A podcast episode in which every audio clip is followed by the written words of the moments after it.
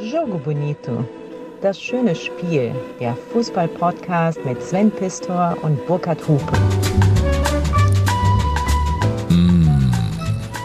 Mal Ja. wieder eine Sag's ruhig. ausgeruhte Folge nach einem Frühstück bei den Hupes. Ja, der Tisch war reich gedeckt. Deine Frau war mit am Tisch. Ja, das gehörte dazu heute bei mir. Sie nahm sich Zeit, aber die ist auch im Stress, ne? Ja, ist eine Reporterfrau und aber trotzdem ihr eigenes Leben.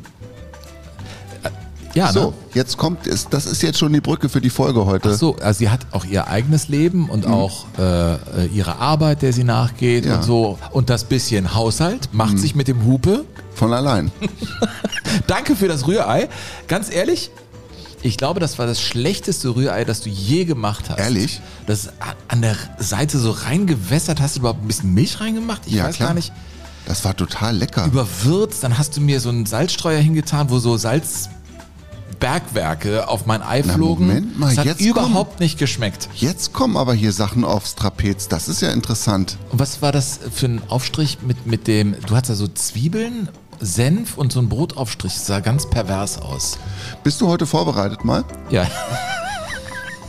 Oder willst du die Zeit jetzt so totschlagen? Nein, nein, wir sitzen, ah, äh, wir sitzen hier beim Hupe im Wintergarten. Die Ah, das Sonne gefällt dir, scheint ne? Durch die noch kahlen Bäume. Irgendwann wird wieder Ja, Frühling. tut mir leid, das habe ich nicht mehr geschafft, Sven. Dass dann noch Laub an die Bäume Und man kommt. sieht von diesem Raum aus, wenn man aufsteht, Ja. wenn ich mich jetzt 180 Grad drehen würde, sähe man die Spitzen des Kölner Doms. Du weißt, dass das ein Qualitätsmerkmal für richtig gute Wohnungen in und um Ja, schon Köln ist herum so, ein, ist, ne? so eine Bude 100.000 mehr wert, Ja. wenn du das sagen kannst. Ja. ja. Burkhard, heute unser Titel Unser Titel ist heute äh, ja Spielerfrauen. Das ist ja Spielerfrauen und der Untertitel Damen und Dämonen. Wer sind die Dämonen? Ja, Moment, das kommt. Wir wollen jetzt nicht zu viel vorwegnehmen. Sven. Damen und Dämonen. Damen und Dämonen.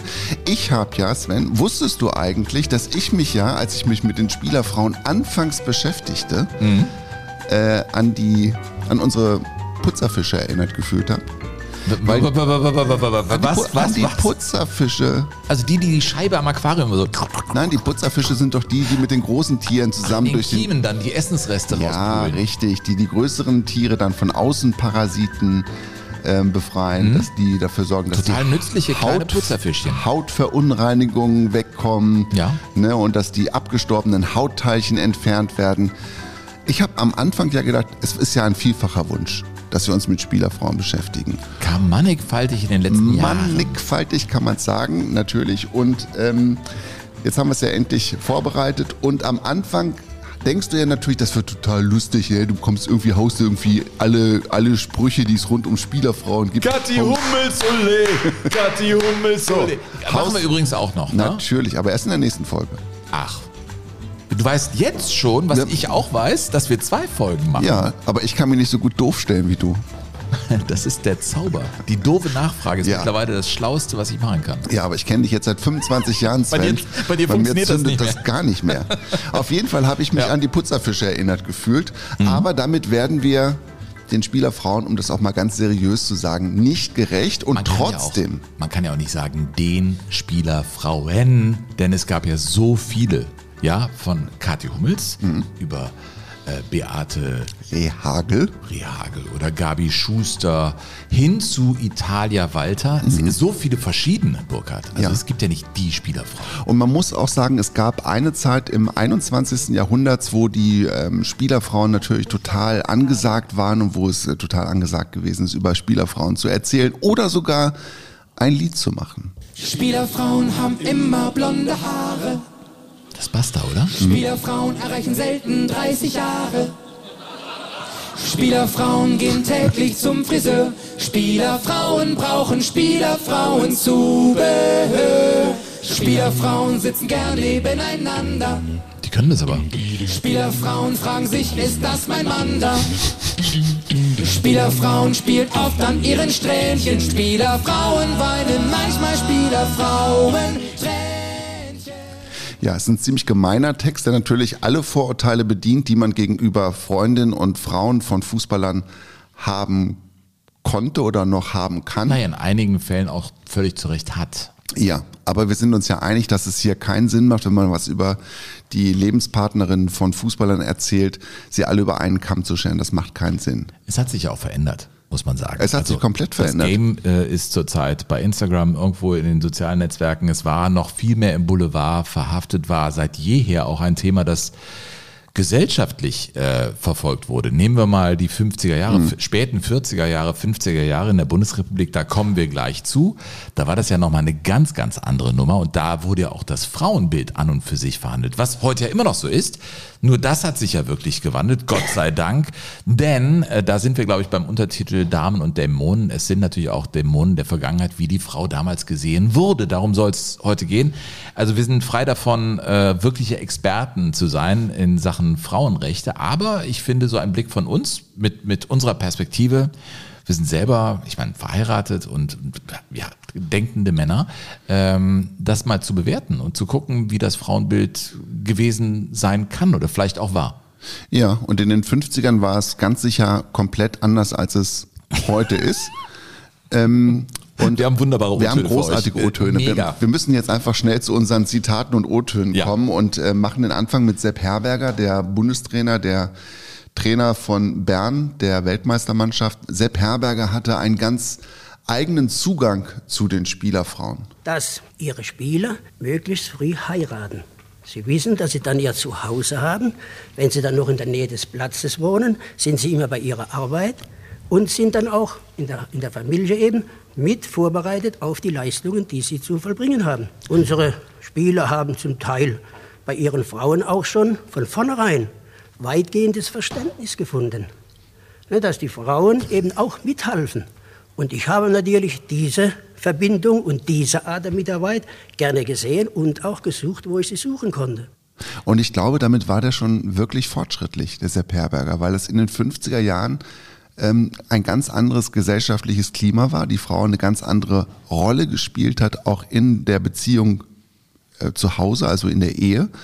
Und äh, wenn du dir überlegst, dass, die, dass das Gesetz zur Gleichberechtigung in Deutschland 1958 erst verabschiedet worden ist, obwohl die Frauen ja seit 1919 wählen durften und sie aber trotzdem nach wie vor Probleme hatten, beispielsweise ein eigenes Konto einzurichten, Probleme hatten, selbst den Führerschein zu machen, Probleme hatten, selbst eine Arbeit anzunehmen. Da mussten sie sich immer noch die Bestätigung von ihrem Mann abholen. Die durften das ja alles nicht selber entscheiden. Ich meine, Gender Pay Gap haben wir bis heute äh, und die Rolle der Frau ist ja viel diskutiert. Und was ist überhaupt die Rolle der Frau? Damals schien es äh, eindeutiger, aber äh, ich sag mal, in den 50er Jahren gab es ja trotzdem natürlich auch ganz andere Frauenbilder. Also äh, sprichwörtlich, äh, die Nitribit äh, repräsentierte etwas ganz, ganz anderes. Damals eine der berühmten Prostituierten, die dann ermordet wurde. Ähm, das, das war ein, ein Riesenskandal. Das heißt, es war schon klar, dass die Spannbreite des Lebens einer Frau schon viel weiter gefasst ist, aber Sie wollten es eben so verjüngen im, im Profifußball oder in diesem Hochleistungsbereich vom Fußball, dass man sagt, die Frau hat dem Mann zu helfen. Und beim DFB passt das ja rein, dass äh, erst Anfang der 70er Jahre der Frauenfußball überhaupt auf die Absolut. Agenda kam. Das passt ja irgendwie auch in das Bild. Also man muss sich so ein bisschen auch der Rolle der Frau in den 50er Jahren nähern. Burkhard, du hast da etwas gefunden, Ja. Äh, was die Frage erstmal provisorisch an jedem Tag beantworten kann, je weiter der Tag gekommen ist. Wie ist sowas denn auszuhalten, wenn man das Leben eigentlich so gar nicht ertragen kann als Frau? Ja, es In den gab, 50er Jahren. Ja, es gab ähm, da ein Produkt, das auf den Markt gebracht wurde, um der Frau zu helfen, den Alltag zu bewerkstelligen. Ein Frauenhelfer. Ein Frauen, ein, Toni, ein Stärkungstonikum, wie man damals sagte. Und Echt? dazu, Hieß ja, das und echt so? das hieß wirklich so, Tonikum. Tonikum? Tonikum. Und ähm, dazu muss man wissen, dass in diesen Werbespots aus den 50er Jahren, die ja sehr, sehr lang waren, also viel länger als heute, die gingen ja zum Teil eine Minute 30, diese Werbespots, ne? die waren nicht 15 oder 20 Sekunden, sondern 1,30 haben die gedauert. Da wurden richtige, Geschichte. Da wurden richtige Geschichten erzählt. Und die Frauen, wenn sie auftauchten in diesen Werbestreifen, hatten eigentlich immer eine Schürze an. Natürlich. Die hatten immer ihre Haushaltsschürze an oder ihren Haushaltskittel. Und das ist auch bei der Werbung, die ich jetzt mitgebracht habe, auch der Fall.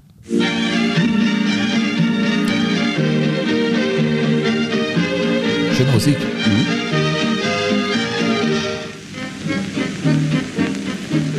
Bist du etwa nicht mehr so hübsch wie damals? Frau guckt in den Spiegel. Du solltest einmal etwas für dich tun. Du bist nicht mehr du selbst. Ja, woher kommt's denn? Wer soll denn die ganze Arbeit machen? Ist doch kein Wunder, dass es mir oft zu viel wird. Sieh mal, wenn heute dein Mann nervös ist, reagierst du so. Oh, wie eine Furie. Ne, der Mann Wie schmeißt soll was der Mann um, das ertragen? Der Mann ascht auf den Boden, Und sie macht's nicht weg. ja, sie ist einfach aufgebracht. Früher hast du dich in solchen Fällen anders verhalten. Ja. Ho, ho, ho, ho. Nicht so schlimm, du ungeschickter Mann. Ja, das ist aber auch schon zehn Jahre her. Du könntest heute genauso lebensfroh sein wie damals. Ja, wie denn? Ja, jetzt kommt's ja Das langsam. ist Frauengold. Frauengold? So wirkt Frauengold. Frauengold sichert dir Jugendfrische und Vitalität So. und schafft dir neuen Lebensmut. Frauengold? Ja. Was ist das? Frauengold gibt neue Kraft und Lebensfreude. Durch eine Kur mit Frauengold wirst du glücklich gemacht und wirst glücklich machen. Frauengold schafft Wohlbehagen. Wohlgemerkt an allen. An allen Tagen auch noch? An allen Tagen. Also an allen Tagen. Äh, An, Also auch an den Tagen. Also an den Tagen Ja, das der war- Frau? ja. Fra was, wir müssen aufklären. Leute, ich meine, das ist... Äh, Frauengold schafft Wohlbehagen, wohlgemerkt an allen Tagen. Und damit sind ausdrücklich Menstruationsbeschwerden genannt. Und so wurde das aber damals in den 50er Jahren verklausuliert den Frauen näher gebracht. Das war also ein rezeptfreies Stärkungsmittel, ein Herz-Kreislauf-Tonikum. Aber eigentlich war es Alkohol. Also, man muss einfach, es war eigentlich viel Prozent? 16,5. Und wie groß war die Es war, Flasche? es war ein Likörchen. Likörchen. Likörchen. Und das war also, ich, glaub, das gab es in unterschiedlichen Größen. Ich glaube, die größte Flasche war ein halber Liter. Also an einen halben Liter 16,5 Prozent? Ja, aber die sollte es jetzt nicht jeden Tag trinken. ne? Aber es gab Frauen, das ist jetzt kein Quatsch, es, war, es gab Frauen in den 50er Jahren, die ähm, dadurch abhängig geworden sind vom Alkohol. Dadurch, dass sie dieses Stärkungsmittel genommen und das gar nicht begriffen das haben. nicht Klosterfrau Das kam Melissengeist, was die alle gesoffen haben? Das kam danach. Das haben die auch für alles genommen. Also es war ja wie so ein Ja, ja. Erfrischungs, äh, ja, so, so so, so eine. Lotion, die man so an die, an die Schläfen Ja, machte. meine, Oma, Ach, meine Oma hat das auch wir auch getrunken. früher. Ja. Also, ja klar. Und aber das äh, Frauengold übrigens ist 1998 verboten worden, weil da krebserregende Substanzen So lange gab es das doch, Ja. das Frauengold. Absolut, ja. Und dann sind die Trinkerinnen aus den 50ern dann irgendwann Alter, aber ist das nicht furchtbar, dass ja. du dich als Frau in den 50er Jahren abschießen musstest, um irgendwie dein Leben auszuhalten und es einem Mann in allen äh, möglichen Lebenslagen recht zu machen? Naja, wir biegen Und das ein- war, das war der Alltag der 50er. Wollte ich gerade sagen. Also ich meine, da gibt's ja auch Diskussionsrunden im Fernsehen, wo es um die Rolle der Frau ging, Burkhardt. Und hören wir doch einfach mal rein. Ein Schiff, auf dem zwei Kapitäne mit gleicher Autorität eingesetzt werden, wird sich bei ruhigem, windstillen Wetter sehr gut behaupten, das heißt also seinen Kurs ziehen. Das ist ja klar. Wenn aber widrige Winde aufkommen, und dies ist ja nun im Leben immer der Fall, dann muss die Autorität in der Hand eines Einzelnen liegen. Widrig, Widrige Winde im Ehebett. Weißt du, dass Internisten, ich war, ich war mal äh, im hausärztlichen Notdienst als Fahrer. Und dann kam die Frage von einem relativ verzettelten Internisten an einen Jungen, der früher bei der Chemiekalk gearbeitet hat. Der lag da ne, mit, mit Bauchkrämpfen. Da fragte er ihn, äh, ich sage Ihnen mal, Herr Schnichels, Herr Schnichels, haben Sie Winde? Der so, was, was, hä? Was meinst du? Ja, haben Sie Winde? Ich so, furzen Sie? Ach ja, ja, ja. Nein, Winde sind ja auch, ist, ist ja, ist ja Furzen. Verstehst ja, du? Aber hier sind die, die Stürme des Lebens gemeint, Sven. Nicht Naja, die Stürme, aber die Stürme des Lebens spielen manchmal im Ehebett. Ja, aber das, das sind wieder, sind wieder andere Stürme. Und äh, der Mann, der sich hier also ans Mikrofon gestellt hat, hat also wirklich eine Botschaft und gibt sich aber auch, finde ich, insgesamt dann doch offen gegenüber Veränderungen, wenngleich er die auch wieder einschränkt. Damit will ich nicht gesagt haben, dass nicht auch beispielsweise in biologisch degenerierten Familien diese Autorität der Frau zufällt. Ja.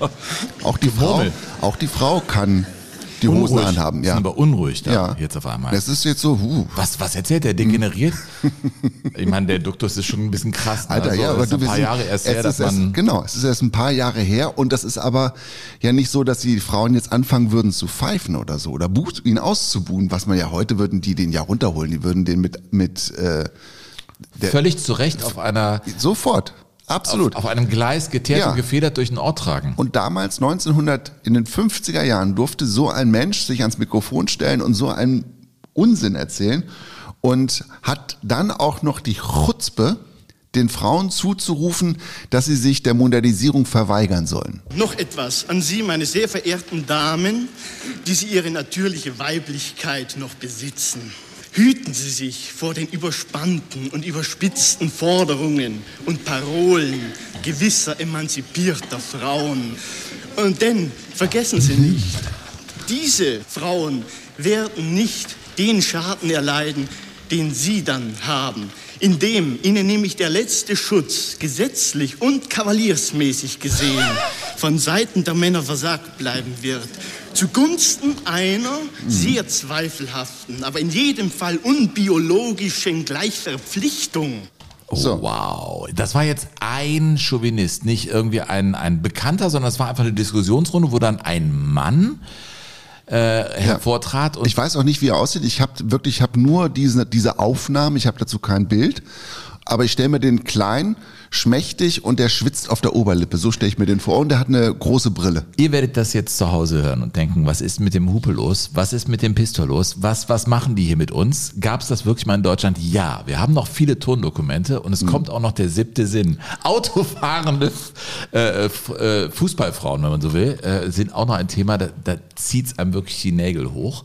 Aber wir kommen jetzt auch wirklich zum Fußball wieder. Ja, wir kommen nochmal zu Sepp Herberger, Ja. der sich im Prinzip ähnlich, der hat sich natürlich nicht genauso geäußert, aber der hat im Prinzip Ja, mit eine, Worten. er hat eine ähnliche Sicht auf die Dinge des Lebens entworfen für sich. Zur sportlichen Höchstleistung gehört eben auch eine vernünftige Lebensweise.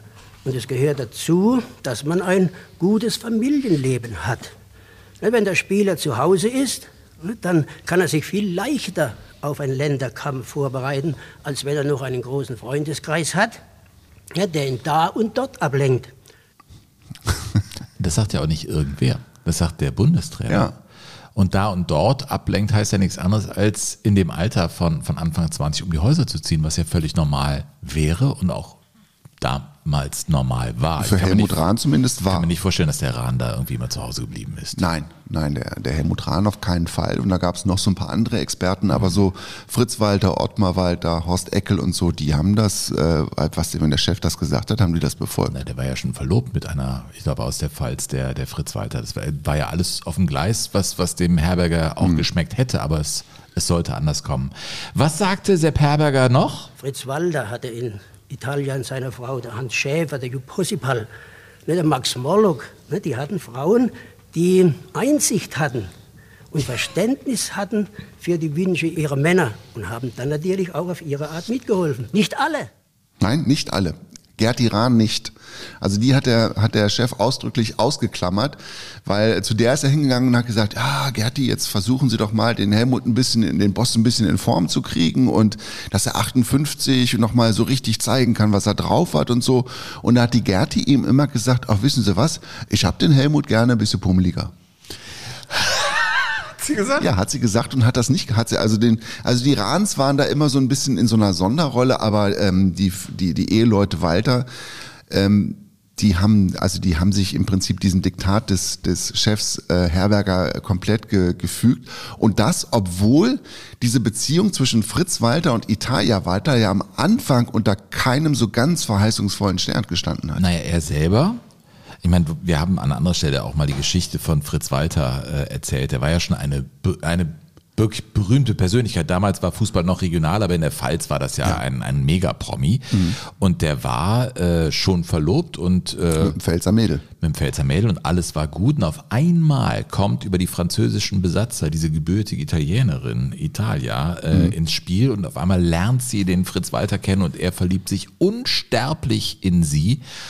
Und äh, das war natürlich für Sepp Herberger ein Unding. Äh, Also er sah seinen Fritz schon auf einem guten Weg und dann kommt auf einmal eine Übersetzerin, eine, eine selbstständige Frau, die ihr eigenes Geld verdient. Das passt ja überhaupt nicht ins Lebensbild. Ich glaube, Sepp Herberger sagte, äh, die Frau müsste eigentlich nähen können, die müsste kochen können, Ja. die müsste genau so etwas äh, können. Aber genau das wollte Italia nicht.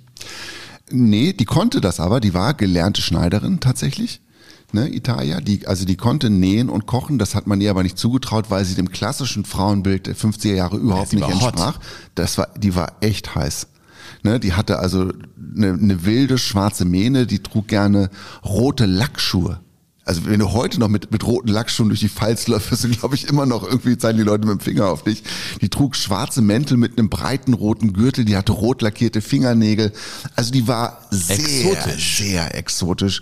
Und der Fritz hatte eben der hatte einfach den Verstand verloren, als er sie gesehen hat. Und das ist ja auch das Schöne, dass sie, dass sie Liebe, das oder das Verliebtsein oder das, das was, was in uns drin schlummert, dass, dass das eben alles außer Kraft setzen kann und dass das auch in den 50ern so gewesen ist. Auch bei jemandem wie Fritz Walter, der natürlich äh, ganz genau wusste, was man von ihm erwartet hat. Ja, und er hat sich ja eigentlich immer dem Willen von Sepp Herberger gebeugt. Immer. Was auch immer anstand. Ich meine, das, das äh, war für ihn Gesetz, wenn der Alte das gesagt hat. Aber in dem Fall war die Liebe stärker. Da hat er gesagt, nein. Und die sind ja in das Witzige an äh, Italia Walter ist ja eigentlich, sie kommt äh, aus dem fernen Italien äh, gebürtig und in letzter Konsequenz hat sie ihn davon abgehalten, in die Ferne zu ziehen als Fußballprofi und im Süden sein Geld zu verdienen und hat gesagt, wir bleiben hier. Atletico Madrid mit dem großen Angebot, ne, Anfang der 50er. Wir bleiben, genau, sie war ja, sie war ja seine Spielerberaterin, seine Managerin. Ja. Sie hat ja Dinge für ihn gemacht. Ich meine, die Walters haben ja dann selbstständig gearbeitet. Sie haben ein Kino äh, dann betrieben, Geld aufgenommen, eine Wäscherei und sie wollten, sind kinderlos geblieben, äh, wollten immer ähm, da natürlich auch wirtschaftlich ihren Weg gehen und da hat Italia Walter eine große Rolle gespielt und als Exotin ihn in der Pfalz gehalten. Und das ist ja interessant, weil später kommen wir zu Spielerfrauen, die äh, genau das Gegenteil gemacht haben. Äh, Gabi Schuster hat zum Beispiel Bernd Schuster ne, nach äh, Barcelona gebracht, Ja. vom ersten FC Köln weg. Sie lernte ihn in Köln kennen. Also wie sich das so wandelt. Ne? Also Italia war ja eigentlich eine, die Sepp Herberger genutzt hat, eigentlich in let- letzter Konsequenz. Ja, das auf jeden Fall, aber das ist ja in einer guten Beziehung hoffentlich immer der Fall, dass man sich gegenseitig hilft oder Naja, auch dem nutzt. Herberger eigentlich geholfen hat, dass sie den Fritz in das Deutschland hat- gehalten Aber hat. am Anfang, und das ist ja, finde ich, auch charakteristisch, also zumindest in der Rückschau scheint mir das so zu sein, wenn du auf diese Zeit guckst, dass mit solchen exotischen Frauen wie Italia Walter oder Italia Bortoluzzi, wie sie damals noch hieß, dass damit natürlich auch immer so sexuelle Fantasien einhergehen. Ne? Das, also jetzt kommt diese gebürtige Italienerin mit französischem Pass, kommt jetzt in die Provinz und nimmt uns unseren Fritz weg und die wird den ähm, auspressen. Das ist ja diese, dieses Bild gewesen. Der wird quasi nur noch mit der in der Kiste sein und wird keine Leistung mehr auf den Fußballplatz bringen. Der ist für den Fußball verloren. Das war die erste Assoziation, als man gesehen hat, Fritz Walter und diese Frau, das wird eine Geschichte, die geht nicht so schnell vorbei. Und dann kommt noch hinzu, und das finde ich ist besonders, um auch mal zu dokumentieren, was für Widerstände die überwinden mussten, die beiden. Sie arbeitet für die Alliierten, sie arbeitet für die französischen Alliierten als Übersetzerin. Das heißt, sie kommt vom Kriegssieger oder vom Kriegsgegner und nimmt uns in Anführungszeichen dann noch unseren besten Fußballer weg. Das war die Ausgangskonstellation und der hat sich Herberger nicht entziehen können. Und der hat sich auch die Pfalz nicht entziehen können. Und diese Widerstände auszuhalten und trotzdem die Pfalz als Heimat zu begreifen und auch als, als Heimat anzunehmen im Falle von, von Italia Walter, das finde ich total bemerkenswert. Weil das natürlich auch damals, Stichwort Wunder von Bern, nicht irgendein Paar war in der Bundesrepublik. Aufkommender Heimatfilm, man fuhr dann doch mit der Vespa über die Alpen und so in diese Zeit fällt das ja alles und hat vielleicht, also Italia Walter hat vielleicht auch so ein bisschen die Fensterläden der Bundesrepublik wieder geöffnet, aber es war schon ein Knarzen zu vernehmen und es kam auch Widerspruch, aber in letzter Konsequenz muss man sagen, das ist ein, ein Liebespaar gewesen bis zum letzten Tag. Es war die große Liebe äh, in Fritz Walters Leben und umgekehrt. Ja. Man sprach damals hinter vorgehaltener Hand in der Pfalz vom roten Teufel, also von Fritz Walter und der schwarzen Hexe. Das ist ja ein Ding. Rudi Michel war ja auch ganz nah dran. Ne? Rudi Michel, genau, der, der große Kollege vom Südwestfunk. Und der beispielsweise hat, ähm, weil er eben so nah dran war, auch genau gewusst, welche Aufgabe Italia Walter im Auftrag von Sepp Herberger auszuführen hatte. Das hat Herberger immer zu seiner Frau gesagt. Gäbe es ihm keine Zeitungen, lassen Sie ihn nichts lesen, machen Sie die Jalousie runter, er soll nicht aufstehen, er soll im Bett liegen bleiben. Ja, weil er so empfindlich war. Der war ja überaus sensibel, der hat ja ähm, Stress kaum ausgehalten. Ne? Also man, es gibt ja ähm, auch Rudi Michel hat mal gesagt, du konntest bei Fritz Walter schon, als er, wenn er eingelaufen ist auf dem Platz, konntest du schon sehen an seinem Gesicht, ob er einen guten Tag hat oder nicht. Der war so sensibel. Oder als wir die Folge über Eisenborn gemacht haben, da hat er sich ja auch verzogen in sein in seine Villa und ist erst auf den Fußballplatz gekommen, wenn er im Radio gehörte, dass seine Mannschaft 2 oder 3 zu 0 führte. Und die Italia Walter beispielsweise, die hat für ihn Länderspiele geguckt im Wohnzimmer und er hat sich im Schlafzimmer verkrochen bei großen Turnieren, weil es nicht ausgehalten hat. Und Italia hat dann immer die Zwischenergebnisse ins Schlafzimmer durchgerufen. Ja, aber das ist dann eben eine. Ich meine, du bist jetzt auch seit vielen Jahren verheiratet. Ja, das ist zum in, Glück. In, ja, ich auch, völlig. Und ich, man hat eben unterschiedliche Rollen in einer Ehe. Das Mhm. ist nun mal so. Und das ist ganz interessant. Ich erinnere mich, das ist witzig, wo wir über die beiden jetzt in einem anderen Zusammenhang sprechen. Vor ein paar Wochen hatten wir doch diesen einen Brief oder die eine Mail von einem, der da hinging als Autogrammjäger und Ja. Italia die Tür öffnete und äh, den Fritz dann riefen, der ganz nett von hinten kam und dann alle Autogrammwünsche erfüllte und ganz nett, nett war. Ne? Mhm. Ja. Ja, und die beiden haben nicht nur alle Widerstände überstanden, sondern die haben mehr als 50 Jahre Seite an Seite verbracht, haben Ende der 90er Jahre dann noch Goldene Hochzeit gefeiert und sind dann innerhalb von einem halben Jahr gestorben, Fritz und Italia. Und Ende der 80er Jahre, kurz vor der Europameisterschaft 88 in Deutschland, hat sich der Fritz Walter auch mal in einem ruhigen Augenblick hingesetzt und überlegt, was eigentlich das Leben mit Italia so war und was sie so erreicht haben. Ich meine, meine Frau sagt schon ab und zu mal, jetzt äh, muss das eigentlich noch sein. Und viele sagen ihr, der Kerl, der soll doch mal jetzt mehr daheim bleiben. Aber sie sagt auf der anderen Seite mit Recht, lass ihn gehen. Solange er noch geht, ist er noch fit. Ich meine, wir haben beide nichts geschenkt gekriegt. Wir haben unser Kino gebaut, äh, 56 mit einer halben Million Schulden, das aber bezahlt worden. Unser Haus in Alsenborn ist also alles schuldenfrei.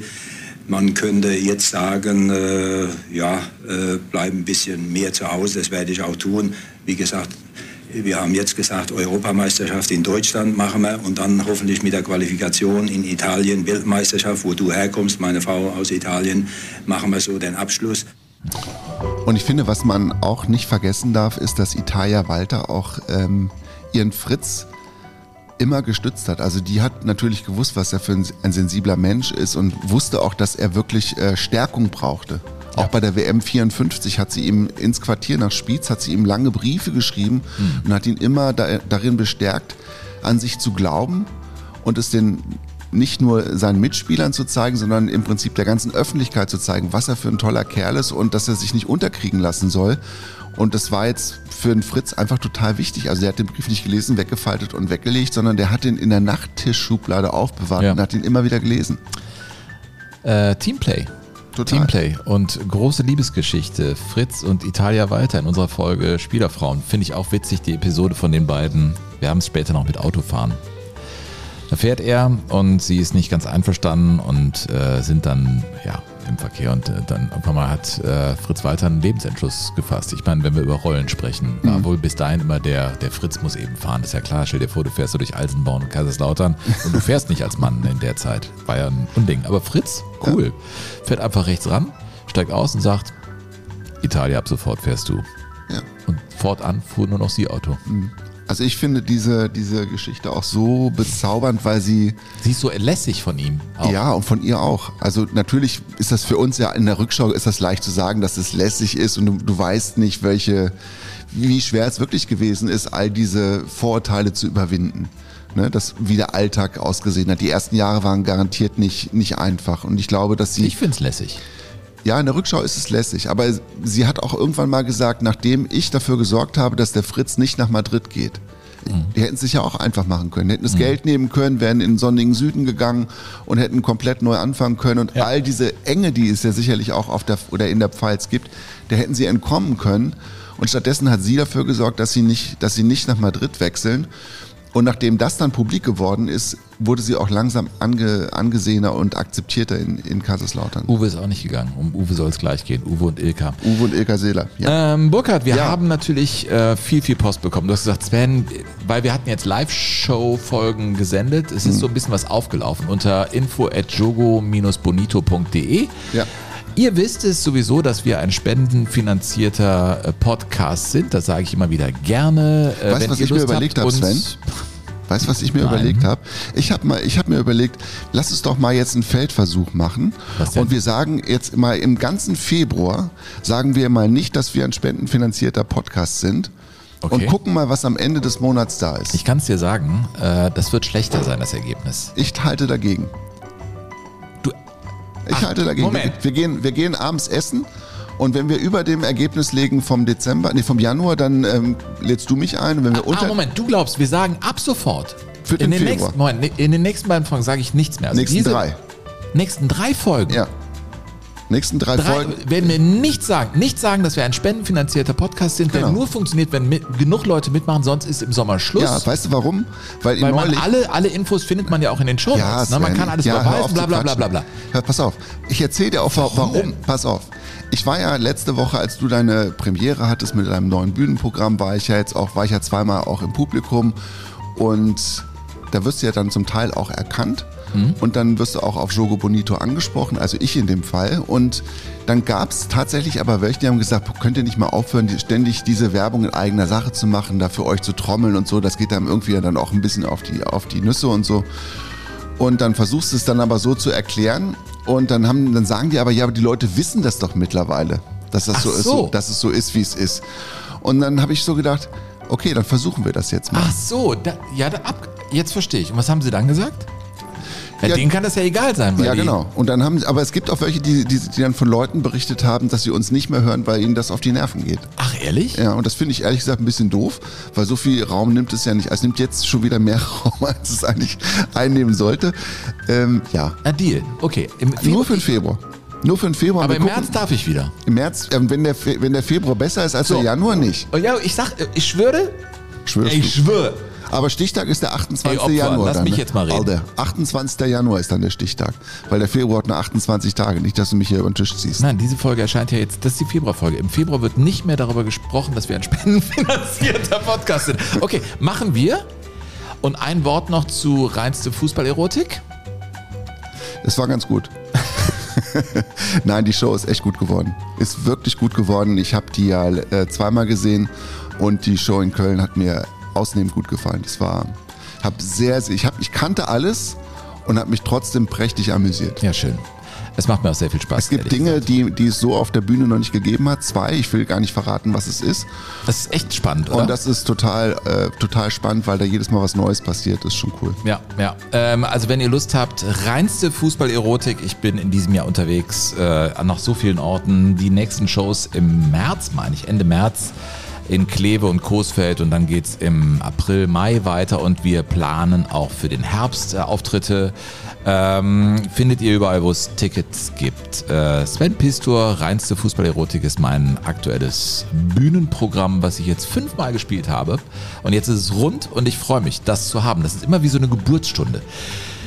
Äh, wir, wir haben, genau, wir haben, das war ja echt der Grund, ähm, warum ich jetzt mal diese Trennermusik reingefahren habe. Wir haben ähm, so viel Post von euch bekommen. Äh, Burkhard hat gesagt, ich komme da gar nicht mehr hinterher. Hast du alles beantwortet bisher? Ich glaube, bis auf drei oder vier habe ich alles beantwortet, ja. Dann hau mal raus. Äh, was hast du? Also der Carsten Petersen, der hat äh, sehr regen Mail-Kontakt. Mehl? Mail-Kontakt. Es war ja Weihnachtszeit auch. Ja. Geil, das ist so Altherrenscheiße. Ja, aber ich finde es gut. Ja, es äh, wird, ist es langsam egal, ob es wirklich witzig ist oder nicht. Mir schon. Das ist ein Frauengold und schon geht's, ne? Soll ich ein bisschen? Nee. Ich hätte Bock auf Frauengold. Ja, ich hole mal gleich ein bisschen. Ja. Und äh, der Carsten Petersen hat, war auch derjenige übrigens, der uns äh, in diese, in diese endgültig in diese Richtung Spielerfrauen geschubst hat. Ach ja? Der auch die äh, Lektüre, die wir dann ja ähm, zu Rate gezogen haben, im nächsten Leben werde ich Spielerfrau, ein Phänomen wird abgeschminkt von Christine Eisenbeiß. Das habe ich Mhm. ja besorgt, das ist das Sachbuch. Ne? Und ähm, der Carsten kommt aus Angeln. Angeln. Angeln. Wie Haken. Ja, aus Angeln. Also wie, wie Fischen. Ja, wie Haken. Wie Fischen. Mann, Hupe, du bist wie langsam Fischen. heute. Ja. Angeln wie Fischen. Ja. Nicht wie Haken. Haken, Angeln, Fischen, ja. Nein, Angeln ist wie Fischen, nicht wie Haken. Liebe Präsidentin, hat er geschrieben. Oh. Das war Anfang Januar. Wir haben gerade auf dem Weg nach Flensburg die neue Jogo-Folge gehört und sind vor Freude fast in den zugefrorenen Graben gefahren. Vielen Dank für die Aufnahme. Sie haben letztes oder im, im, im Dezember noch von ihm erzählt. Lieber Sven, Schlei klingt nicht nur nach Angeln. Da hatten wir uns überlegt, wo der Ort Schlei liegt. Erinnerst du dich? Klingt nicht nur nach Angeln, sie liegt auch in der, Ansch in der Landschaft Angeln, genauer an der Landschaft Angeln, die sie von der Landschaft Schwansen trennt. Das Verhältnis der Angeliter zu den Schwanensern ist mit dem von Bocker und Riverplate-Fans vergleichbar. Angel Angeliter und Schwanenser. Wir können uns gar nicht um Kopf und Kragen reden bei Die solchen Schla- Hörern. Die Schlei ist übrigens der einzige deutsche Fjord und man angelt hier vor allem Hering. Ist übrigens bald wieder Heringszeit. Herzlich willkommen. Und solche eins sagen, wenn der Hering so in dieses Brackwasser reinwandert, da Mhm. findest du die größten Hechte, weil die Heringe äh, sehr viele Fettreserven haben und Ja. das lässt die äh, Brackwasserhechte wachsen und das sind meist die größten. Ja, dann schreibt ihr doch mal mit dem Carsten, dass ihr euch Ja, mal zum äh, Charlie Neumann aus der verdingst. letzten Folge hat Jens Nahtmann sehr bewegt. Er schrieb uns am 11. Januar um 13.58 Uhr mitteleuropäischer Zeit. Hallo ihr beiden, als wir, meine Frau, hört auch öfters begeistert mit. Gestern eure Folge Kaiser, Kohlen und Pferdekacke gehört haben, habt ihr erwähnt, dass in der nächsten Folge Charlie Neumann als Thema aufploppen wird. Hierzu habe ich eine einzigartige Geschichte. Also er selber war Dortmund-Fan, Vater HSV-Fan. Schalke spielte dann mal in Ostwestfalen. Zu einem Freundschaftsspiel kamen sie nach Ferl, ins große für SC Ferl. Ey, was, ey, Alter, Stadion an der Poststraße, weiß schon. Also, ey, die spielen ja überragend, seit Jahren überragend. Man berichtet kaum über den SC Verl. Ich war letztens äh, bei einem Auftritt in Bielefeld war Ja. das. Und dann habe ich so, wo sind die Bielefelder? Und so, das, was man am Anfang halt so macht. Und ich habe Ferl vergessen und da saßen wirklich bestimmt 50 Ferler Nee, im Publikum. Und So, echt? SC Verl, äh, wir sind geil. Ja, guck mal auf die Tabelle. Ja, Ferl, richtig gut. 15 ist das Stadion schon fast ausverkauft. Ja, ja, natürlich. Machen. 50 Also damit kommt meine Blanko-Entschuldigung in Ferl hoffentlich an. Ja, ich habe euch nicht vergessen. Jedenfalls war da das Freundschaftsspiel der Schalker und der kam da mit seinem BVB. Schal an, äh, der Jens, und äh, wurde natürlich ausgepfiffen von den anwesenden Schalkern. Und Charlie Neumann fand das gar nicht witzig, ging dann hin zu den Schalker Fans und auch zu dem, äh, zum Jens und sagte, kein Problem, ich regel das und so. Und äh, das war ein unangenehmer Moment. Und Charlie hat den sozusagen in die Hand genommen und hinterher, muss er vorstellen, also der Schal, der BVB-Schal, der wurde immer weiter irgendwie eingearbeitet in das Textil der war gar nicht mehr zu sehen. Und Charlie nahm ihn mit in die Kabine und der durfte dann alle Spieler begrüßen. Und das war für ihn ein, ein, ein Wahnsinnsmoment. Ja. Und sein Vater, der HSV-Fan war, fand es auch ganz schade, dann später diese Vier-Minuten-Meisterschaft mitzubekommen. Sie wurden also Schalker ne, über so einen Moment. Also war Charlie Neumann für Jens ein ganz wichtiger Brückenkopf äh, hin zu den Königsblauen. Das ist ja irgendwie auch eine schöne Geschichte in der Provinz. Ja, apropos ähm, polyamoröse Familien, was Vereinsliebe angeht. Mhm. Sebastian Müller, Flankengott 79, hat geschrieben, dass sich die ähm, Familie auch ähm, was ähm, zur SG Wattenscheid 09 überlegt hat. Ähm, da müssen sie noch was zu loswerden. Außer meiner Frau, Frau und meiner Wenigkeit haben wir in unserem Freundeskreis kaum Schalker. Da ist alles breit gefächert. Stuttgart, Bochum, Bremen, RWE und andere schlimme Sachen. Mein Bruder ist Gladbach-Fan. Da wir aber alle gemeinsam ein Team supporten wollen, haben wir uns für die SG Wattenscheid 09 entschieden. Und das nicht nur wegen des Vereinsliedes. Das hatte ich ja neulich in der äh, Folge über die Wasserträger. Da hatte ich das, das Lied von Wattenscheid 09 drin. Ne? Ich war mit meiner Frau bei eurem Auftritt in der Zeche Karl, der übrigens großartig war, und habe Sven ein Buch über das einzig wahre Derby geschenkt. Das haben wir natürlich, habe ich mir aber auch zurückgeschrieben, schon durchgeblättert und haben das ein oder andere irgendwie auch schmunzelnd zur Kenntnis genommen. Das hat uns echt gut gefallen. Also bleibt wie ihr seid, behaltet euren Humor und alles Gute für euch und Sven wünscht er weiterhin viel Kraft bei allem, was so ansteht. Ja, danke, danke, danke. Äh, wird langsam. Ähm, wir werden auftreten. Wir haben, äh, Burkhard hat das äh, toll äh, ausgedealt. da. Wir sind ja die Eröffnungsveranstaltung, das können wir sagen. Bald kommt der Link für das Deutsche Fußballmuseum Stadion der Träume wird das Ding sein. Das ist eine Äh, so Kultur- einer wie Ronald Reng wird da auftreten. Und wir als Opening Ja. Act. Ja. Das finde ich ja richtig geil. Das ist eine Veranstaltungsreihe rund um die Fußball-Europameisterschaft im Fußballmuseum in Dortmund.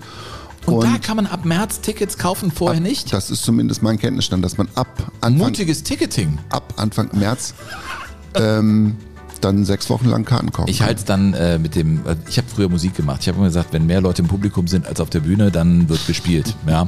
Na, wenn es soweit ist mit dem Link, dann seid ihr ja vielleicht dabei. Und im März darf ich dann auch wieder Werbung dafür machen, glaube ich. Ne? Also jetzt darf Also ich ihr ja könnt euch den, den 11. April könnt ihr euch schon festhalten. Freihalten. Der 11. April ist sicher. Okay, ähm, gut. Ähm, das ist heute unsere Folge zu Spielerfrauen. Und wenn wir zu Spieler eine Spielerfrau jetzt mal herausarbeiten wollen, dann ist das, naja, eine, über die Franz Beckenbauer gesagt hat. Ich meine Franz und Uwe Seeler. Was sagt Franz über Uwe und Ilka? Ich kann mir nicht einen allein vorstellen. Das, die gehören ganz einfach zusammen. Ja, das sind Zwillinge. So, jetzt weißt du das nämlich auch. Das ist zwar gesetzlich nicht erlaubt, aber in Hamburg ging das wahrscheinlich, dass Ja. Zwillinge heiraten. Ja. Das war ein Spaß. Ja. Ne, die haben sich äh, kennengelernt auf dem Sportplatz, so wie übrigens auch die Eltern von Lukas Podolski. Ne? Äh, sie war Handballerin und er natürlich Fußballer. Ilka war Handballerin. Genau. Ja, genau. Und äh, die Eltern von Lukas Podolski haben sich ja auch so kennengelernt. Ne? Sie war, glaube ich, Handballerin und er war Fußballer oder umgekehrt. Ich weiß gar nicht mehr Das gibt es ganz oft. Ne? Also äh, ich glaube auch der Baumgart hat so eine Handballer-Familie, äh, Ja. Kommt so aus dem Handballer-Hintergrund, aber war einfach zu klein, um guter Handballer zu sein. Und dann wurde er eben Fußballer. Ja, äh, die beiden, ne? äh, die beiden haben sich da kennengelernt. und erzählen im Prinzip fast nicht dieselbe, aber eine ähnliche Lebensgeschichte wie ähm, Fritz und Italia Walter, weil die Rollenverteilung ähnlich gewesen ist. Ne? Also die Ilka Seeler war die, die Macherin hinter den Kulissen, die sich aber trotzdem jetzt nicht irgendwie ständig in die Öffentlichkeit gedrängt hat, aber die im, im Nachgang auch immer wieder gesagt hat, der Uwe, als ich ihn kennenlernte, ist so schüchtern gewesen. Der ist noch nicht mal ans Telefon gegangen, weil er sich nicht getraut hat. Naja gut, ich meine, äh, Uwe Seeler kommt aus einer Fußballerfamilie, Vater hat für den HSV gespielt, der Bruder war mit dabei, Fußball, Fußball, Fußball, aber dann kommt auf einmal eine Frau und das ist vielleicht so ein Terrain, das dir dann unbekannt ist. Und naja, er war eben Fußballer. Und sonst? Funktioniert halt nur, glaube ich, ähm, wenn du selbst auch Sportlerin bist und wenn du dich vielleicht auch im, im sportlichen Rahmen äh, triffst. Na, und so nahmen Dinge ihren Anfang in Hamburg. Ja, dann haben die draußen gespielt in Ochsenzoll und ich auch. Damals gab es für uns Handballerinnen Großfeld und so hat man, ist man dann ins Kino gegangen, hat Silvester gefeiert zusammen. Und dann wurden da kamen noch Badeausflüge hinzu und irgendwann hat der Uwe dann allen Mut zusammengenommen und hat die Ilka gefragt und dann haben die geheiratet und sind aber in Ochsenzoll geblieben. Sind also auch ähm, nicht mal nach Hamburg reingezogen, um irgendwie das Großstadtflair, also der Hamburger Jungen Uwe Seeler, als der ja immer dargestellt oder erzählt wird, hat eigentlich Zeit seines Lebens immer nur in der Peripherie von Hamburg gewohnt, weil ihm das Leben in der Großstadt viel zu aufregend und viel zu anstrengend gewesen ist. Und dann war es natürlich auch irgendwie auch klar, dass Anfang der 60er Jahre, da gab es diese Millionenofferte. Inter Mailand, eine Million Mark in Bar. Der Koffer stand bei ihm in der, in Der, der, stand, Bude. der stand in der Bude. Und dann hat die Ilka ihren Uwe angeguckt und hat gesagt, du willst doch gar nicht weg. Ja, genau. Und was sollen wir, du hast gesagt, überhaupt in Hamburg, ja? Nein, sie bleiben in ihrem Ort. Aber dann haben wir uns überlegt, was wollen wir da eigentlich? Immer auf die Elbe gucken. Hier haben wir unsere Freunde in Ochsenzoll. Da sind wir groß geworden, haben wir Handball und Fußball gespielt. Jetzt spielten ja hier unsere Kinder da schon. Und da haben wir dann gesagt, nein, das machen wir nicht. Wir bleiben hier. Hier fühlen wir uns wohl und hier möchten wir auch nicht weg. Ja, und sie haben äh, Kinder bekommen, sie haben ihr Familienleben gelebt und wenn du von ihm natürlich diese Reportagen, die wir alle kennen, äh, siehst, wie er da mit seinem S-Klasse Mercedes als Adidas-Vertreter im Norden da rumfährt, für seinen Hamburger Sportverein spielt, sich ein, ein normales bürgerliches Leben als Sportler aufbaut und ein Volksidol ist, dann ist das nun mal das Leben, das Uwe Seeler zusammen mit Ilka gelebt hat. Und ich finde es so witzig, weil äh, auch als er schon älter war und man merkte, alles klar, es ist... Ähm, es, es wird so ein bisschen schwerer für ihn, die Dinge alle immer zu sortieren. War es immer so eine Dankbarkeit, ihr gegenüber dieses Leben mit ihr gelebt zu haben, glaube ich. Und er hat mal etwas gesagt, was so voller Weisheit steckt, wo er sagte, naja, die großen Dinge, ja, in der Familie, die entscheide ich. Die kleinen Dinge, das macht die Ilka. Was aber große und kleine Dinge sind, das entscheidet Ilka. Ich finde das ziemlich weise, ehrlich gesagt, äh, zu sagen, also auch mit der eigenen Prominenz umzugehen, weil Uwe Seeler war ja, äh, ja gottgleich in Deutschland, aber nach innen ein ganz normaler Ehemann, der sagte, ich habe eine starke Frau, wunderbar, wir kriegen das als Team gut hin. Ja, und er hat ähm, auch wahrscheinlich durch seine Partnerschaft mit der Ilka für sich festgestellt, dass er, das hat er in seiner Biografie ähm, Danke Fußball mal niedergeschrieben. Auch wenn ich vielleicht ein außergewöhnlicher Fußballer bin, bin ich noch lange kein außergewöhnlicher Mensch. Und das ist, finde ich, so ein Ja, ganz, also der Uwe Seeler hat schon ganz viele Dinge so, finde ich, ganz gut für sich rausgefiltert und hat schon ganz klar auf sein Leben geblickt und hat dann auch später, äh, rund um seinen 80. Geburtstag vor, vor allen Dingen, hat er auch, war er auch ziemlich klar in der Rückschau, was seine Ehe angeht. Ohne eine Frau im Rücken, die alles macht, äh, hätte ich das, was ich gemacht habe, gar nicht bewältigen können. Ilka Seeler. Tolle Spielerfrau. Ilka gehört zu jenen Menschen, die Ordnung und Harmonie schätzen. Sie besitzt die Gabe, sich klar und verständlich auszudrücken. Sie kann motivieren, begeistern, kritisieren, ohne den anderen zu verletzen. Sie ist für mich ein wunderbarer, perfekter Lebenspartner. Sie besitzt ein besonderes Gespür für jede Situation, weiß genau, wann sie leise oder laut sein muss. Verletzende Worte oder schlechte Laune gibt es bei ihr nicht. Natürlich rumst es auch mal zwischen uns, wie in jeder Ehe. Das kann ich dir gerne ausdrucken, dann kannst du das auf deine Weihnachtskarte für deine Frau schreiben.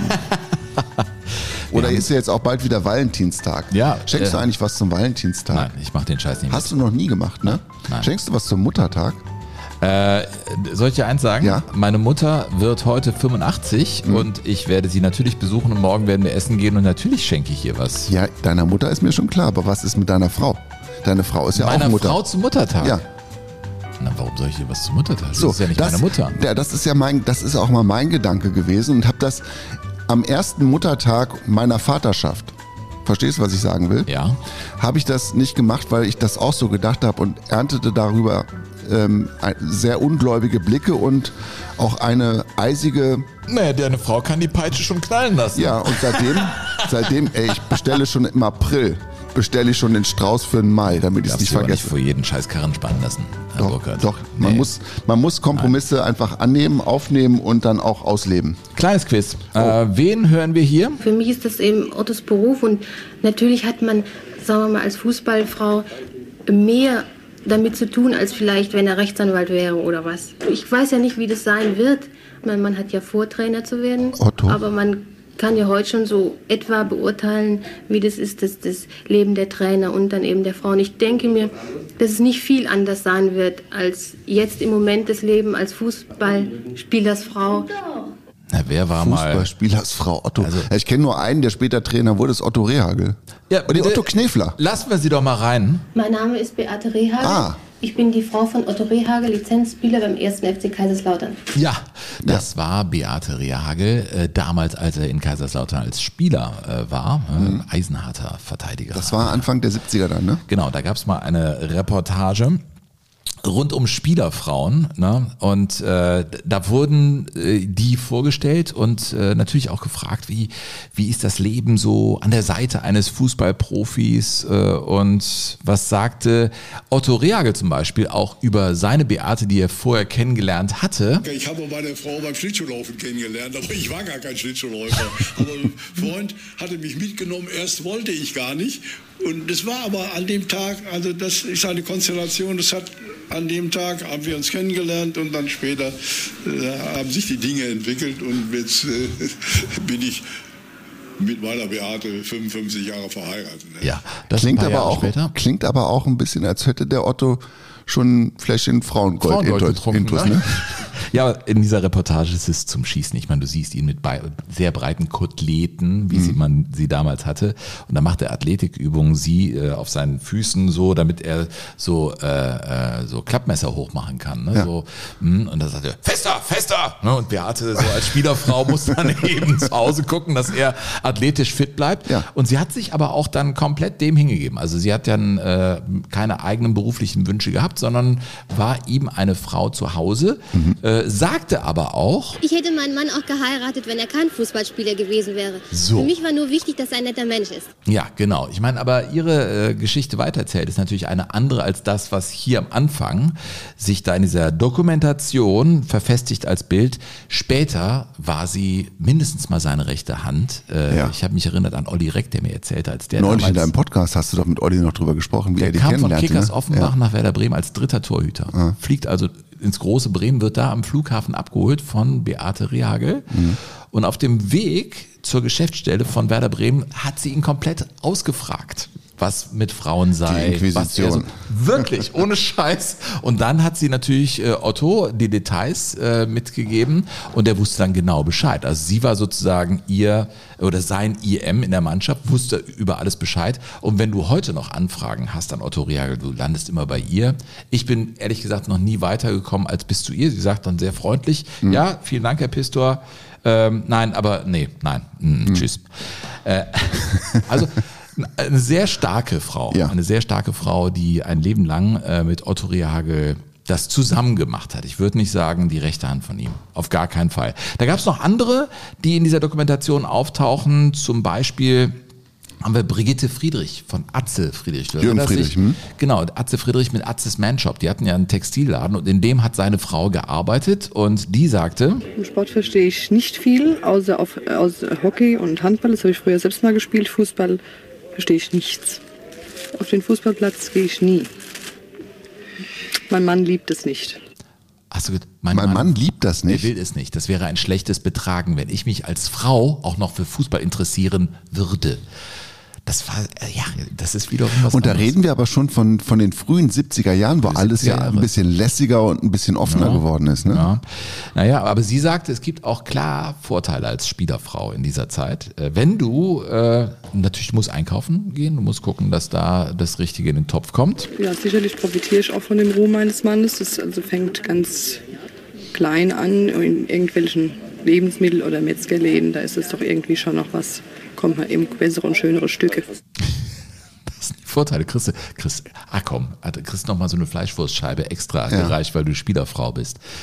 Ja, also so, so unterschiedlich ist das. Und ein Thema kam dann in dieser etwas ja, komischen Dokumentation äh, auch zum Tragen, das Thema Sex. Das Thema Sex, da wurde im Prinzip indirekt auch mit äh, der Brigitte äh, Friedrich drüber gesprochen. Was sagt sie? Einfluss auf die sportliche Leistung meines Mannes habe ich insofern, dass er gut genährt ist. Es ist einfach Ja. schlecht. Es ist halt auch alles, es ist auch diese, diese Fragenstellerei ist ja auch äh, von einer Verklemmtheit geprägt in Oh ja. dieser Zeit. Ich meine, wir reden von der Zeit, wo der sexuellen Revolution, weißt du, die, die Pille ist auf dem Markt und Frauen können langsam wirklich ein selbstbestimmtes Leben zumindest sich vorstellen. Und es ist aber trotzdem noch so vieles so starr und unbeweglich.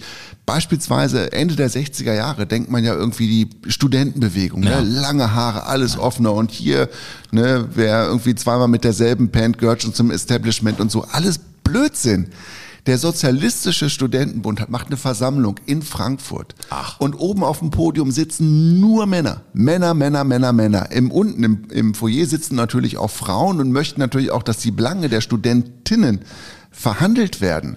Und die kommen aber gar nicht richtig auf die Tagesordnung. Und einer hochschwangeren Studentin wird es irgendwann zu blöd. Und die hat sich das vorher schon gedacht, dass das so ist, dass die Fragen der Frauen an den Universitäten von diesen Linksmachos nicht behandelt werden, dass sie sich ein großes Netz Tomaten gekauft hat und geht also gemessenen Schrittes hochschwanger in Richtung Podium und nimmt die Tomaten und wirft sie eine nach der anderen auf den Vorstand des SDS. Der Frankfurter Tomatenwurf löst danach dann endlich eine Frage über die Gleichberechtigung der Frau im Sozialistischen Studentenbund aus. also selbst bei den ganz Linken ist dieses klassische Rollenbild, die Männer entscheiden, die Männer ja diskutieren über die Dinge Ja. des Lebens noch so gefestigt und die Frauen sitzen außen davor und können gucken, wo, gucken, wo sie bleiben. Das ist aber sehr spannend, der Einwurf, weil man sagt ja, das kann doch nicht wahr sein in der Welt des Fußballs. Wie spät habt ihr es denn überhaupt gerafft Mhm. mit überhaupt dem Frauenfußball, Anfang der 70er und so? Da hat sich schon radikal etwas gewandelt. Und es gab ja noch einen ganz großen Vorfall in den 70er Jahren. Deutschland wird Weltmeister. Ja. Ich habe mich ja äh, lang und ausführlich mit äh, Wolfgang Overath darüber unterhalten. Ihm war sowas eigentlich gar nicht wichtig mit dem Bankett. Und seine Karin, die war dann äh, froh, dass endlich mal das mit der Weltmeisterschaft vorbei war. Er war dann Weltmeister geworden und das war für ihn, ehrlich, der ist Fußballer durch und durch, der hat seine Familie zu Hause und er hat immer gesagt, komm, ist alles gut. Aber dieses Bankett sorgte dann doch für, für erhebliche Unruhe. Szene ist die, Deutschland ist gerade Weltmeister geworden. Der DFB lädt ein in München. Und bei diesem Bankett eingeladen alle Delegierten des DFB samt Begleitung, also samt Frauen, muss man damals sagen. Bei Ämter waren Männersache. Die Spieler die gerade Weltmeister geworden sind, hatten nicht die Erlaubnis, ihre Frauen mitzubringen. Kaiser Franz, unser Kapitän, sagt, Das Spiel war zu Ende und äh, mit Interviews und man hat sich Zeit gelassen. Wir waren dann in diesem sogenannten Entmüdungsbecken, das sehr warm war, um die Muskeln wieder zu lockern äh, und haben dann natürlich eine Flasche Champagner nach der anderen getrunken und haben dann auch noch unsere Davidoff-Zigarren geraucht. Jetzt kannst du dir vorstellen, mit welcher, unter welcher Um- Umständen, welcher Verfassung wir zu diesem Bankett kamen. bisschen Männergold, weißt du? Und schon, schon. Ja, dann, dann kommt Ich wieder lieb- an. Ich liebe das ja. Ja. Oder das, ich meine, dafür haben wir den Franz auch geliebt, dass er das alles so mit diesen Augenzwinkern erzählt. Die ganze Schwere, die ja in, in vielen Geschichten drin liegt, hat er einfach so bezaubernd aufgehoben. Und das äh, gilt zweifellos auch für diese Bankettgeschichte. Und dann sahen wir unsere Frauen, die an und für sich ein anderes Programm hatten, also für dieses Paket nicht zugelassen waren. Da habe ich gesagt äh, zu dem Oberkellner, pass auf, macht einen Tisch für die Frauen, die bleiben bei uns, ohne die Verantwortlichen zu informieren, weil ich auch schon ein bisschen was in der, in der Krone hatte und das also eigenmächtig gehandelt habe. Und na gut, die kannten mich ja da. Im Hilton war das hier in München und die haben dann einen Tisch in diesem Bankett. Der Platz war ja genug da. Ja, und die haben die dann hingestellt und Ja, aber man dachte ja irgendwie, wenn der Franz das sagt, dann würde das durchlaufen. Und Susi Hoeneß saß ja schon drinne. Ja, die wurde aber raus Die wurde komplimentiert. rauskomplimentiert, genau. Und dann gab es natürlich erregte, erregte allem, also Diskussionen. Paul Breitner war außer sich, der war ja immer außer sich, eigentlich egal was war. Ich Ja. trete zurück. Wer ist noch zurückgetreten? äh, Grabowski, Müller und Overath, wobei Müller, Overath und äh, Breitner, glaube ich, auch weiß ich aber nicht genau. Also bei, bei äh, Müller und Overath weiß ich. Das war klar, das war- Dass die haben das vorher schon gesagt. Mhm. Also da war das Bankett nicht der Auslöser. Aber es war schon ein ziemlicher Skandal. die Frauen waren gerade dabei äh, einzutreten. Naja, und dann kam das aus vom DFB, die haben gesagt, das geht nicht, das ist eine, das, das ist also nicht im Programm, äh, die Frauen haben da nichts zu suchen. Das ist Weil hier der Hammer, das muss der, man sich mal der, der. DFB-Delegierte, der das äh, den sehr unmissverständlich mitgeteilt hat, sagte wortwörtlich, denn bei uns herrschen noch Zucht und Ordnung. Naja, Zucht und Ordnung. Leute, wir sind im Mündungsdelta unserer ersten Folge äh, zum Thema Spielerfrauen, Damen und Dämonen angekommen. Teasen das, was demnächst kommen wird. Und zwar in einer Woche, Burkhard. Den Begriff Teasen müssen wir vielleicht erklären. Wir weisen auf das hin, wir machen Lust auf wir mehr. machen Lust auf mehr. Äh, Das ist bei diesem Thema ein bisschen verfänglich, muss man sagen. Es Ja. wird äh, um Autofahren gehen, äh, im Wandel der Jahrzehnte. Der siebte Sinn, der hat es dir angetan. Ne? Mhm. Ja, Mit- total. Ich finde, du kannst äh, die, die Rolle der Frau in der deutschen Gesellschaft kannst du in ihrer ähm, in ihrer ganzen Vielfältigkeit sehr schön abbilden über den siebten Sinn, der sich im Laufe der Jahrzehnte ja immer wieder mit den Frauen beschäftigt hat. Und ursprünglich gab es natürlich die ganz große Frage, Sven, würden Sie Ihrer Frau erlauben, Auto zu fahren? Ich bin dagegen. Ich persönlich bin dagegen. Sie möchte gern fahren, aber ich sage in der Stadt hat das keinen Wert. Ich persönlich bin dagegen. Ich bin dagegen. Warum? ja, ja, es ist viel sicherer, nicht wahr, wenn ich ja fahre. Meine Frau ist ungeeignet zum Autofahren. Warum soll denn die Frau fahren, wenn der Mann fährt? Ich lasse mich nicht von der Frau spazieren fahren, da fährt der Mann selber bei mir. Wahnsinn. Aber die hatten sichtlich ihren Spaß. Ja, zum Teil Ähm, jedenfalls. Manche waren auch wirklich empört. Wie kann man sowas fragen? Ne? Und ähm, Gleichberechtigung ist sowieso Quatsch und dass Frauen wählen dürfen, ist noch größerer Quatsch. Also das ist sozusagen der gesellschaftliche Kontext, in dem natürlich sich auch Fußball befunden hat, über viele Gabi Jahrzehnte hinweg. Schuster. Martina Effenberg. Angela Hessler. Casey Carty Hummels. Es wird so schön. Colin Rooney.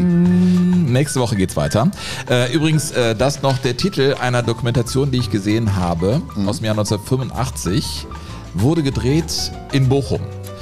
Rolf Schafstein war Trainer, äußerte sich auch zur Rolle der Frauen. Äh, die Spielerfrauen waren auch anwesend auf dieses Tondokument. Könnt ihr euch Frau freuen? Frauen. Könnt ihr euch frauen. Ähm, und der Titel hieß Der lebende Ausgleich. das ist, hör mal, ich brauche jetzt mal Frauengold. Äh, gehabt euch wohl. Äh, tschüss sagen der Burkhardt. Und der Sven auch. Macht's gut. Jogo Bonito. Das schöne Spiel. Der Fußball-Podcast mit Sven Pistor und Burkhard Hupe.